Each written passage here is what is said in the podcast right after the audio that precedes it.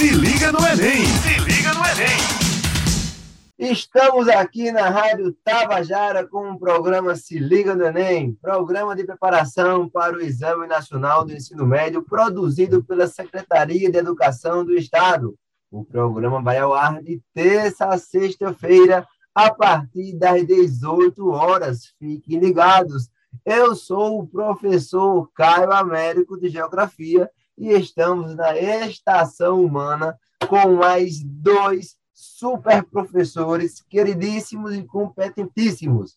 O nosso querido professor Ijaelson e a professora Eveline Tamara. Ijaelson é professor de filosofia do Se Liga no Enem e Eveline é professora de sociologia. E aí, podem se apresentar, pessoal. Olá! Olá, minha gente! Eita, olha eu aí interrompendo a fala do coleguinha. Desculpa, Jaelson, Não, coleguinha. eu tô com a fala. Vamos seguindo. Simbora, minha gente, ouvir e se interar mais comigo, Evelyn Tamara de Sociologia, Caio Américo de Geografia e Jaelson Clidório aí na Filosofia, sobre tudo que antecede e os desdobramentos, as reflexões da guerra na Ucrânia. Passa a bola agora para Ijaelson.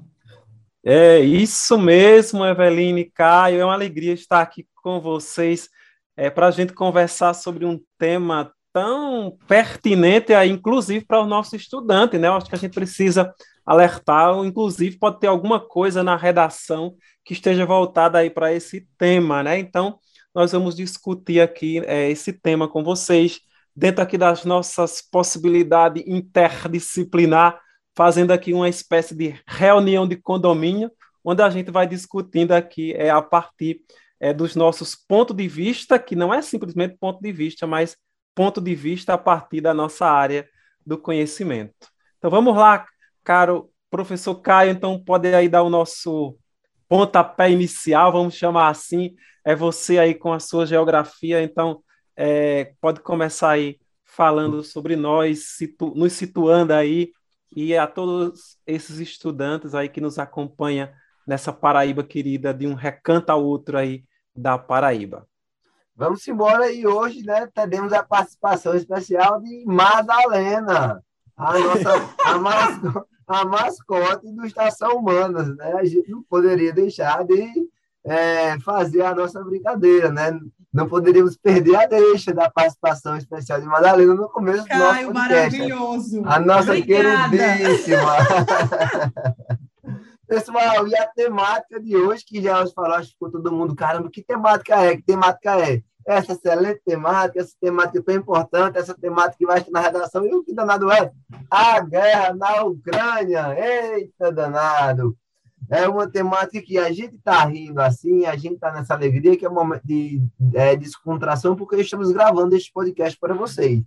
Mas de felicidade não há nada, porque pessoas estão morrendo, atrocidades estão sendo feitas em prol da disputa geopolítica mundial. E realmente isso aí é de partir o coração. Então, eu preciso fazer um panorama histórico para que vocês compreendam as raízes desse conflito da atualidade, as raízes do conflito lá na Ucrânia. A gente tem que levar em consideração que no pós Segunda Guerra Mundial iniciou-se a Guerra Fria, que foi uma disputa ideológica entre o sistema capitalista, liderado pelos Estados Unidos, e o sistema socialista, liderado pela antiga União Soviética, que tinha como principal país a Rússia. E, pertencente a esse bloco socialista, tínhamos também quem? A Ucrânia. A Ucrânia fazia parte de um mesmo de um mesmo bloco, certo? Com ideologias perspectivas políticas e econômicas semelhantes, tá? que era justamente a do socialismo. Nessa conjuntura, houve aí uma série de, de ações importantes entre os dois blocos. Primeiro, a gente teve a criação do Plano Marshall em 1948 pelos Estados Unidos para que os países europeus afetados pela Segunda Guerra Mundial especialmente ali a França, a Inglaterra, que foram bastante afetados, é, pudessem, a Polônia, né, pudessem, pudessem é, o, o, próprio Japão, por incrível que pareça, porque é interessante, né, os Estados Unidos foi, jogou duas bombas atômicas é, lá no Japão e depois emprestou o dinheiro para os japoneses se reconstruírem, né? É, é algo bem esdrúxulo, né, bem esquisito. Mas, enfim, isso aconteceu para que o bloco capitalista se fortalecesse. Né? Então, emprestou muito dinheiro para esse país e, claro, é, objetivando também agariar cada vez mais aliados. Enquanto que, do outro lado, vai, em 1948, a União Soviética cria o Comecon, né? que é justamente a cooperação econômica para os países, né? os países ali alinhados ao sistema socialista, que eram, que eram basicamente os países do leste europeu, Estônia, Letônia, Lituânia, Ucrânia, tá? Azerbaijão, Cazaquistão, aí a própria a própria Rússia, então uma série de países que tinham esse alinhamento. Então veja só, os Estados Unidos cria esse plano econômico, a União Soviética cria o outro plano econômico, e aí mais à frente os Estados Unidos, no próprio ano de criação do Comecon, em 1949, os Estados Unidos criar a OTAN, certo? Que é a Organização do Tratado do, é, do Atlântico Norte, que servia para poder combater o avanço socialista e defender os países capitalistas. Aí é justamente esse um dos grandes problemas que fez com que houvesse a guerra na Ucrânia, tá? Um dos grandes problemas que fez com que houvesse a guerra na Ucrânia, porque quando a Ucrânia, já nos dias atuais, demonstrou interesse em se juntar à OTAN, já no pós-Guerra Fria, que essa Guerra Fria acabou em 1991 com é, a dissolução da União Soviética. Em 89, a gente já sentia que a União Soviética ia acabar com a queda do Muro de Berlim. 89 é um ano do meu nascimento. Eu já cheguei ao mundo para poder acabar com com as desavenças, a polarização. Esse negócio de polarização não vem de hoje, tá? Essa, essa, essa tal de polarização remonta a muitos tempos. Então, eu já cheguei para acabar com a polarização na, na Guerra Fria e destruir o muro de Berlim que dividia a Alemanha Ocidental da Alemanha Oriental. E aí, eu vim com você, viu, Caio? Os dois, ricos e bem novinhos. ricos de saúde, graças a Deus. Tu é de 89 também, Jaelson? É, é, um pouquinho, é, um pouquinho é, um assim. né? é. é. da década de 80, né? Da década de 80. Sim, sim. E aí, é, a antiga União Soviética criou em 1955 o Pacto de Varsóvia, que era a aliança militar ali do bloco socialista. Mas, claro, que com o fim da União Soviética, todos esses planos, como é com o Pacto de Varsóvia, foram por água abaixo, até porque foi criado um bloco econômico, né, que é o bloco é, da Comunidade dos Estados Independentes, que reunia ali 15 países que antes pertenciam ao bloco da antiga União Soviética. E aí é justamente esse o ponto, né? Professor, mas por que começou a guerra na Ucrânia. É uma disputa pela influência geopolítica regional. Tá? Como é, o bloco capitalista, né, liderado pelos Estados Unidos, ganhou essa disputa ideológica, o nome é Guerra Fria porque não houve uma Guerra Fria entre as duas, as duas potências, entre os dois grandes blocos. Não houve um conflito direto, mas tiveram diversos outros conflitos em outros territórios. A gente pode citar a guerra da, da Coreia, que inclusive nunca acabou, tá? É, houve um cessar-fogo, porque a Coreia do Norte é socialista, a Coreia do Sul é capitalista. E ali nunca, nunca teve um, um, um fim oficial aquela guerra, tá? Mas a guerra no Vietnã, a guerra no Afeganistão, teve a crise dos mísseis em 62 lá em Cuba. Mas, enfim, com essa vantagem dos Estados Unidos, a OTAN começa a influenciar cada vez mais no leste europeu, no Oriente Médio. A OTAN influenciou, por exemplo, na Primavera Árabe. O, o ditador Muammar Gaddafi, ele foi morto com a ajuda aí da OTAN, com a ajuda da OTAN. E aí, quando esses países que antes pertenciam à União Soviética começam a se alinhar, a querer entrar na OTAN, isso vai incomodar a Rússia. Até porque houve uma declaração bem contundente de Vladimir Putin, que é o. A gente pode chamar, não sei se é ditador, porque ele é eleito democraticamente, mas ele faz muitas, muitas manobras é, políticas para mexer na Constituição e permanecer no poder. E aí ele, ele, ele fala que um, um, do, um, dos fatos mais trágicos que houve na história da Rússia foi o fim da União Soviética. Então, ele defendia aquele bloco socialista. É importante saber que Vladimir Putin, ele pertencia à KGB, que era do serviço, ele era oficial da KGB, que era o serviço secreto russo, porque houve aquela questão de 007 existia, tá? Era a CIA defendendo o capitalismo e, e a KGB, tá? É, os espiões em prol ali do socialismo. Diga lá, meu amigo é. Jair, então, após eu falar demais dessa contextualização geral, a gente pode seguir. Não, não, eu quero que você continue falando mesmo, é porque a sua fala me deixou assim tão motivado que me motivou a, a colocar tipo uma pergunta para você, para a gente ampliar um pouco essa, essa questão. Você colocou muito bem aí sobre essa questão, contextualizando essa questão é, da União Soviética versus né, a OTAN, toda essa, essa realidade aí. Então, Caio, assim, acho para a gente situar um pouco o nosso estudante, e para mim também, né, eu quero entender isso, do ponto, como geógrafo, do ponto de vista, fazendo aí uma análise é, geopolítica dessa, dessa questão aí. Então, essa guerra, ela estaria retomando, estaria voltada novamente para uma realidade aí que traria ideais capitalista, socialista ou comunista, sei lá como a gente é, querer entender. Seria isso também que estaria em volta aí novamente, tendo em vista que a gente não pode entender uma guerra somente como uma rixa, né? Mas tem um monte de interesses, aí que trás. Então, é, a gente pode entender que a Guerra Fria parece que ela nunca acabou, né? Essa disputa entre Rússia e Estados Unidos parece que nunca acabou, de fato. A gente não pode é, considerar mais como uma disputa entre socialismo e capitalismo, até porque é, a China, que é um país comunista, ela se mantém comunista para poder manter é, o poder através de um partido único.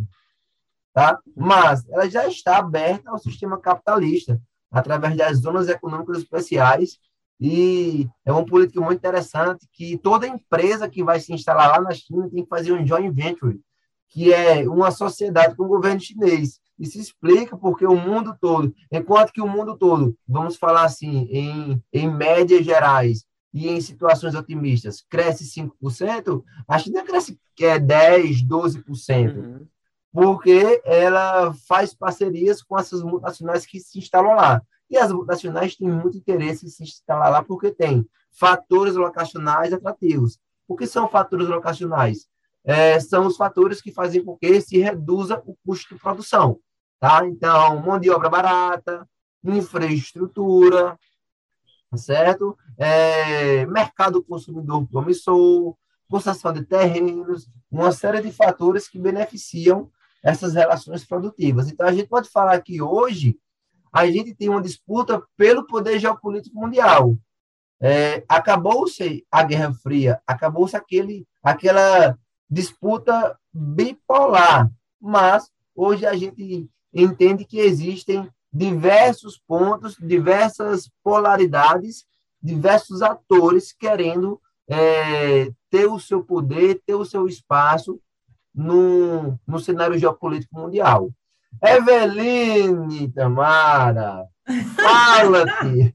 Quero falar, se o Caio deixa eu falar. É sua.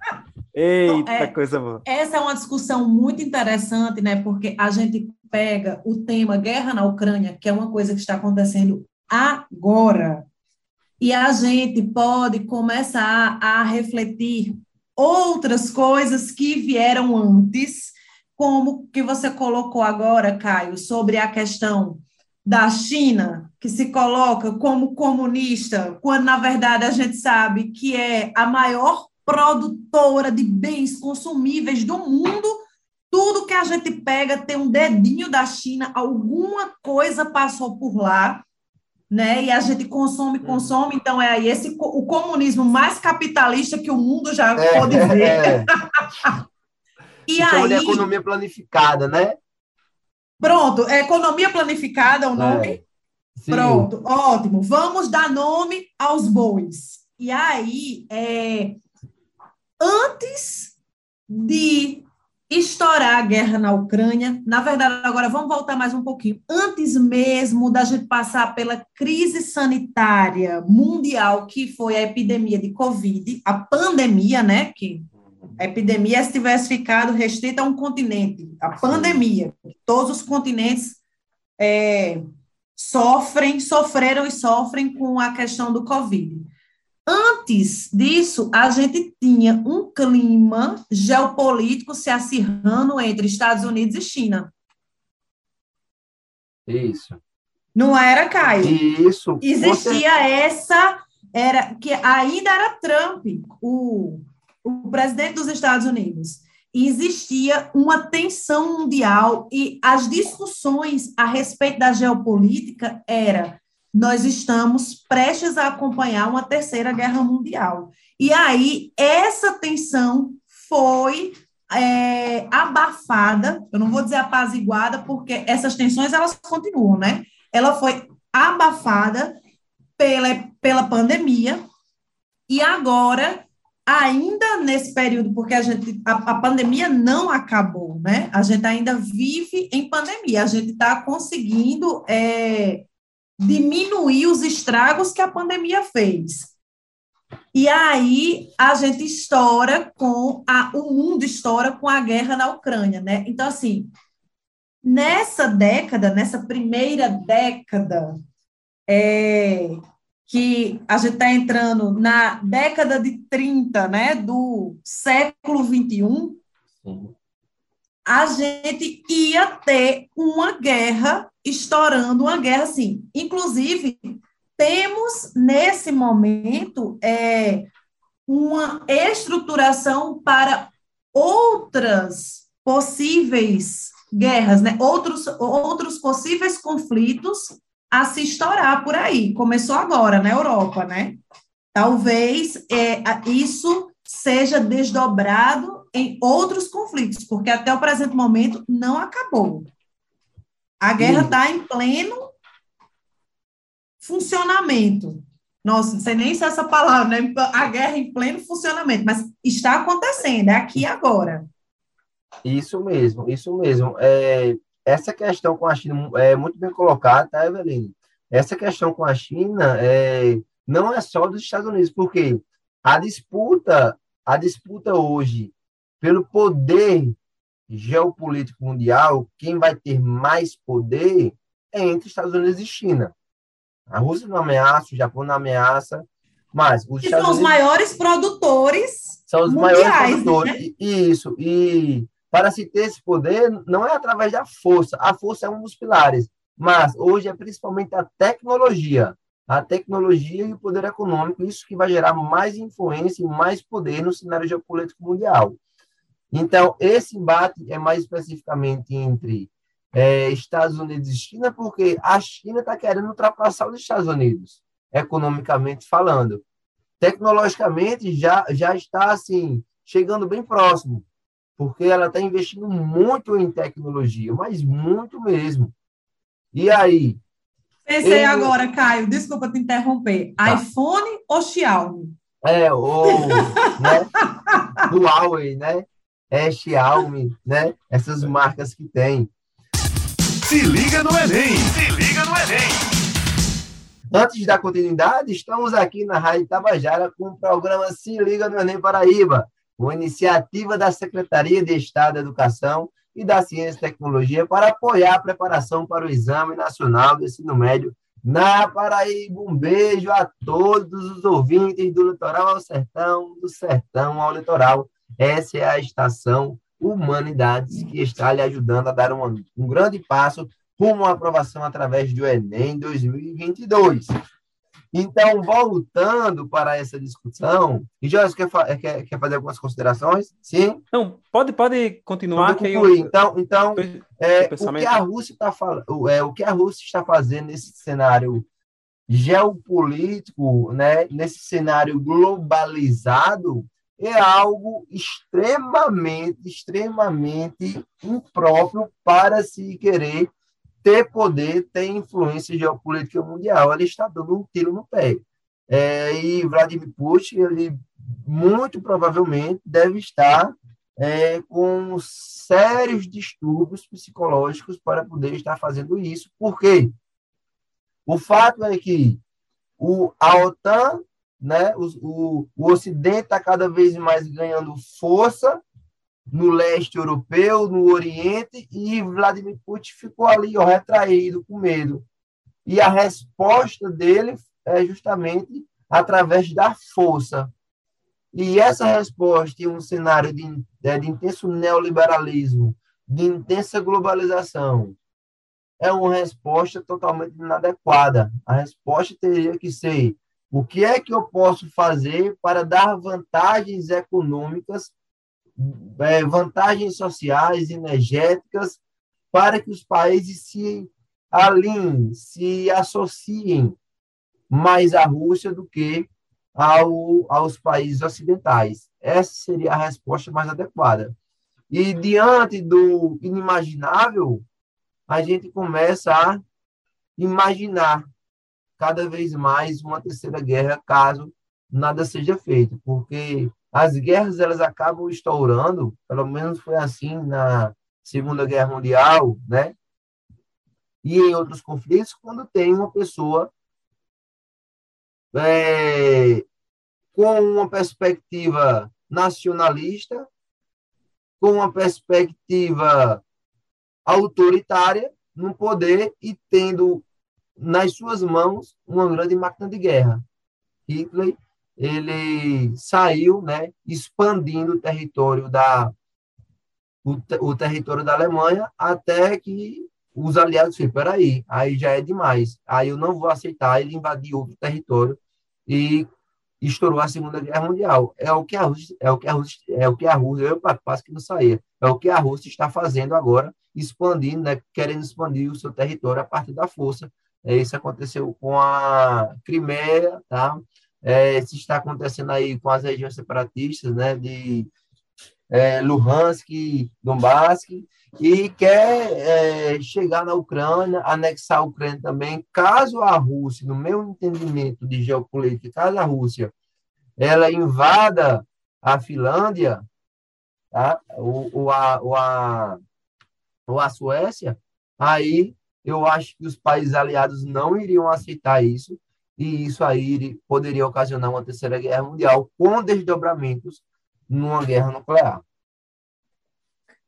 Muito Já bem, eu... muito, muito, muito bem colocado aí, Caio, essa sua reflexão. Acho que, assim, hum, traz muita propriedade, né, para, inclusive, né, o, o estudante que está aí nos acompanhando por esse podcast da Rádio Tabajara, então, ir orientando um pouco a sua, o seu repertório aí na construção de argumentos para a prova do Enem. Acho que é muito recorrente.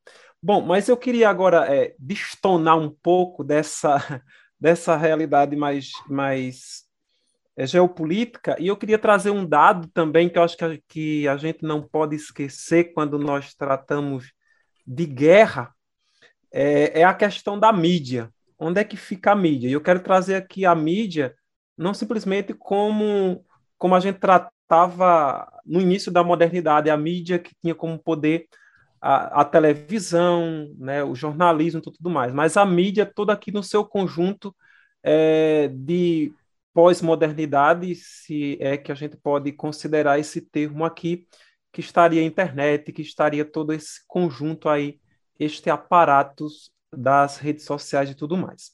Bom, e o, qual é o problema que eu vejo, né, como olhando um pouco do ponto de vista de, da filosofia? Gelson, é um... só um minuto, só para fazer uma pequena correção. A cidade não é Donbass, e sim Donetsk, tá? Só corrigindo a cidade que eu falei antes. Ah, muito bem, muito bem, cara. Então corrija aí, cara estudante, olha aí. Aqui, porque é tudo ao vivo, então é tudo é, muito assim, muito... É, é, é ao vivo. Muito, é, então a gente vai construindo e, é, e, e corrigindo alguma coisa que é necessário no próprio podcast. Isso é bacana demais. Bom, então o problema que eu estava a, a trazer, então é justamente é um problema que é recorrente é, quando se trata hoje da, da imprensa hegemônica, né? Por quê? Porque ela tem vinculado um posicionamento que eu posso chamar aqui, que a filosofia chama de maniqueísta. O que é isso? É sobre, é sobre a guerra da Ucrânia e, e o que está acontecendo. O que é, o que, é que tem acontecido? De um lado, é, está o bem, que seria, está muito tratado assim, que seria a OTAN, é, retratada aí na Ucrânia, e o mal estaria os países ali voltados para, é, que é alinhado ao Oriente, é que estaria voltado para a Rússia. Aqui eu não estou querendo justificar as atrocidades aqui, ok? E aí vem demonstrando né, uma empatia naturalmente pelas Américas, ou seja, ali o, o bloco da OTAN, e uma empatia né, pelos, pelos russos, representada aí. Então, isso para esse exemplo que eu estou aqui querendo trazer é para você, caro estudante, é, tentar entender de que a gente está analisando aqui uma guerra. Numa guerra, a gente não pode aqui tomar aquele simplesmente aquele olhar de, é, de partido, dizer eu estou desse lado daquele. Mas a gente precisa analisar é, concretamente os fatos ou, ou, nos esforçarmos para entender o negócio como, como de fato acontece. Então, acontece muito essa ideia aí, né, que é, eu coloquei aí como é, maniqueísta, essa ideia de bem e mal, né, que predominou muito na Idade Antiga. Então, a mídia é, tem trazido muito é, isso para os nossos dias. E basta a gente lembrar, por exemplo, a visibilidade que ela tem dado aos fatos é, que são reais, é, isso, isso não se nega, a, da Ucrânia, por exemplo, todas as crianças ali, o maltrato, a questão né, dos imigrantes, tem toda uma realidade, tem dado uma visibilidade bacana. Mas também essa mesma preocupação, por exemplo, não tem acontecido do outro lado, por exemplo, com o que tem sofrido os russos também com as sanções econômicas, sobretudo a população pobre da Rússia, Rússia que é muito grande, essa visibilidade não tem aparecido também, né, com essas sanções econômicas. Como também em outras guerras, como por exemplo do Iraque, todo aquele desastre que esse grupo aí é, da, da chamada OTAN tem feito e não tem, tem aparecido. Então, de forma que, é, caro é, Veline e Caio, eu acho muito complexo encontrar aqui uma abordagem que possa é, mensurar de fato o conflito que aponte uma responsabilidade coletiva, coletiva desse, dessa, dessas nações, né? Porque se a gente analisar assim, por um lado, nós temos a submissão da Europa ao Ocidente, por exemplo, com uma espécie de de guerra de, de, por procuração, com a venda, por exemplo, de arma, de armamento, envio de armas para a Ucrânia, toda essa essa questão aí que é colocada, né, e que vem de, demonstrando assim muita é, fragilidade no sistema de segurança coletiva mundial. Por outro lado, nós temos também a, a questão da violação de vários direitos da Rússia, e um, um, governo, como o Caio já colocou muito bem, né, é, muito imperialista, é, que vai colocando aí toda essa problemática. E também, por um outro lado, nós temos um problema é, de ingerência política, no, ali, no, sobretudo no início da invasão, ou antes do início, da Ucrânia. Ou seja, nós estávamos ali à beira de uma guerra e uma ingerência política diplomática muito pequena, muito, sabe, de, de, desses governos de lidar com essas, com essas realidades, né?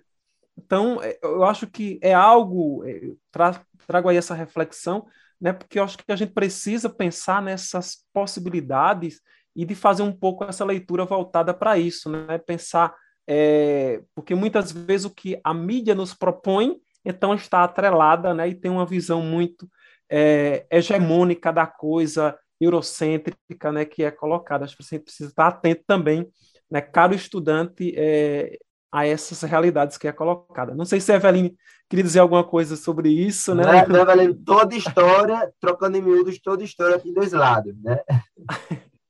Sim, sim, toda história tem dois lados e é, precisam ser observados. Eu amei demais quando Jaelso trouxe agora o conceito de maniqueísmo, né? Porque a gente faz a leitura entre bom e mal e como se o mundo fosse apenas isso. Então, assim, é um complexo infindável de reflexões que a gente tem que fazer e que envolve todos os argumentos que Gelson trouxe. Teve outra coisa que a gente colocou na nossa conversa é, antes de entrar, né, aqui nesse ao vivo para gravar, e que Caio nos trouxe com uma como uma ótima colocação para a gente pensar, que é a questão dos refugiados, né?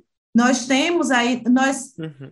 temos acompanhado agora no século 21 é, momentos de guerras que têm acontecido ali, Europa, Oriente Médio, sempre com o dedinho dos Estados Unidos, minha gente. Eu acho que a gente não pode deixar de falar sobre isso, que assim, podem ser países diferentes, assim, não interessa quem são os outros países envolvidos, mas os Estados Unidos sempre está com o dedinho ali para em um dos lados, né, representando um dos lados, mesmo não sendo dentro do continente americano, principalmente porque isso é uma boa vantagem, né, Caio? A guerra está acontecendo fora do seu território. Você está, sim, participando da guerra, mas não está sendo dentro do seu território, então você não está tendo nenhum tipo de prejuízo é, de terra, né, de, de da, da, questão de energia, estrutural, de territorialização. Isso. O seu povo que está morrendo são as pessoas que fazem parte do exército, que a gente coloca, né, que quando entram para fazer parte da mão armada do Estado, já estão conscientes dessa possibilidade, então a gente não tem civis morrendo, a gente só tem militares nesse caso. Enfim, é, e aí tem os civis que precisam de proteção e tem a questão da imigração. E aí Caio colocou uma coisa que é interessante, que as portas não estão abertas para os imigrantes refugiados é, da mesma forma. Né, Caio trouxe é, a outra guerra que a gente estava acompanhando antes da da Ucrânia, que foi a da Síria, e que é, as portas para o recebimento dos refugiados e das refugiadas de guerra não se abriram da mesma maneira. Assim como, por exemplo, quando a gente fala da guerra do Iraque, que é uma guerra que estoura quando vocês, nossos estudantes ouvintes, estavam nascendo. Essas guerras estavam estourando, né? A guerra do Iraque. Então, a gente acompanhou, eu me lembro de ver é, na televisão assim, nossa, realmente está acontecendo a guerra do Iraque. E aí Caio trouxe essa questão dos refugiados não serem recebidos da mesma forma. Bem, eu queria comentar mais uma coisa aqui sobre é, essa questão das guerras, que para além da, de, dessa coisa né, da, do território, do quanto politicamente o, os países envolvidos vão estar ganhando ou perdendo em poderio, é que os territórios que estão envolvidos em guerras são territórios que têm recursos naturais que Boa. são extremamente importantes, né, para o fomento econômico dos países que estão buscando se apropriar destes territórios. Nenhum território desses é invadido ou ele está sendo é, negociado sem nenhum propósito que não esteja dentro da economia. É isso. Concluo aqui, companheiros. Muito, isso aí foi um ponto extremamente importante, porque o principal pano de fundo é o território ucraniano ser muito estratégico do ponto de vista energético. Lá passam importantes gasodutos que aquecem o continente europeu, que abastecem de energia o continente europeu. Então, isso é muito importante saber, certo? É, o principal pano de fundo dos conflitos no Oriente Médio é a riqueza petrolífera que tem na região.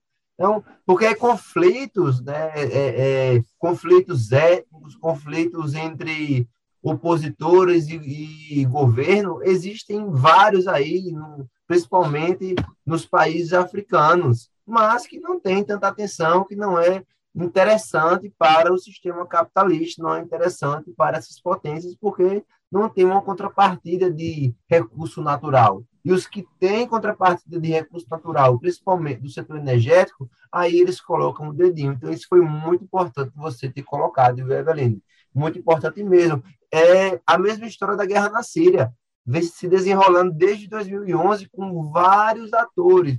Os Estados Unidos de um lado, a Rússia apoiando o governo de Bashar al-Assad de outro, o Irã apoiando também o governo de Assad, o Estado Islâmico, a Turquia apoiando é, os, os rebeldes, tem os curdos, porque, é uma região é, que passa também, tem projetos de gasodutos que saem ali do Irã e vai abastecer o continente europeu.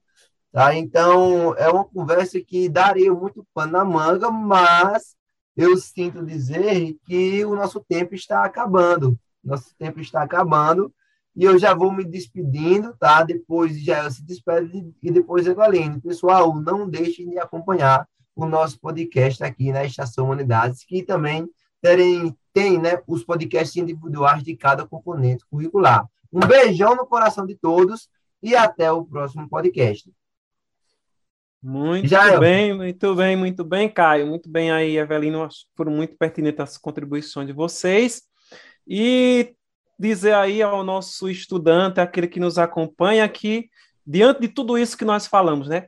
Tentar compreender o conflito não pode significar aderência às justificativas de um ou de outro lado, mas precisamos analisar com racionalidade. É Ai, que maravilhoso! Vamos lá, gente! Gratidão por terem nos ouvido até aqui, até agora. Continue conosco. E a gente se encontra no próximo Estação Humanidades. Beijinhas! Esse foi o programa Se Liga no Enem na Rádio Tabajara. O programa vai ao ar de terça a sexta-feira, a partir das 18 horas. Fiquem ligados! Se liga no Enem! Se liga no Enem!